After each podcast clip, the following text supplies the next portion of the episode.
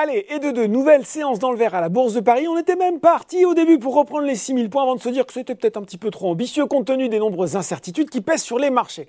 Résultat, le CAC 40 finit cette journée à plus 0,75% vers les 5965 points et attention quand même, un des tout petits volumes, 2,8 milliards d'euros seulement échangés. Aux États-Unis, les marchés étaient fermés hier pour Juneteenth, nouveau euh, jour férié qui marque l'émancipation des esclaves depuis 1865. Oubliant un peu inflation et risque de récession, ils ont rouvert du bon pied aujourd'hui avec une franche progression à 17h45, le Dow Jones grimpe de 1,88% vers les 30 451 points et le Nasdaq est encore plus vigoureux, plus 3,1% vers les 11 134 points.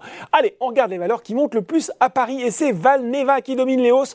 Boosté hier après l'annonce que Pfizer allait acquérir un petit peu plus de 8% de son capital au prix de 9,49€ par action dans le cadre de leur collaboration dans la maladie de Lyme, eh bien la biotech française reste bien orientée aujourd'hui. Les investisseurs attendent les conclusions de la réunion mensuelle du comité des médicaments à usage humain de l'Agence européenne des médicaments il se tient du 20 au 23 et il devrait statuer sur le vaccin contre le Covid-19 développé par la société. Derrière, on retrouve Eramet, le groupe minier français qui a signé la cession de sa filiale Aubert et Duval, spécialisée dans les alliages de haute performance, un consortium composé d'Airbus, Safran et Tikeo Ace Capital. Les parapétrolières Valourec et Technip, Technip Energy profitent de la bonne tenue du Brent.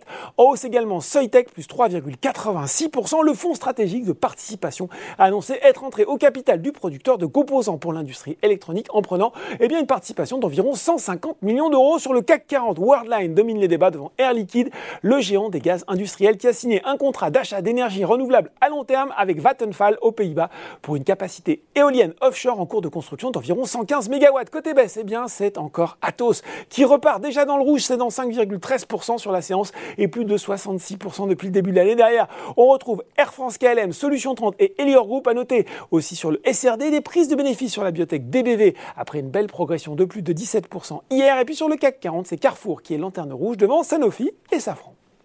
Voilà, c'est tout pour ce soir. N'oubliez pas tout le reste de l'actu éco et finance et sur Boursorama.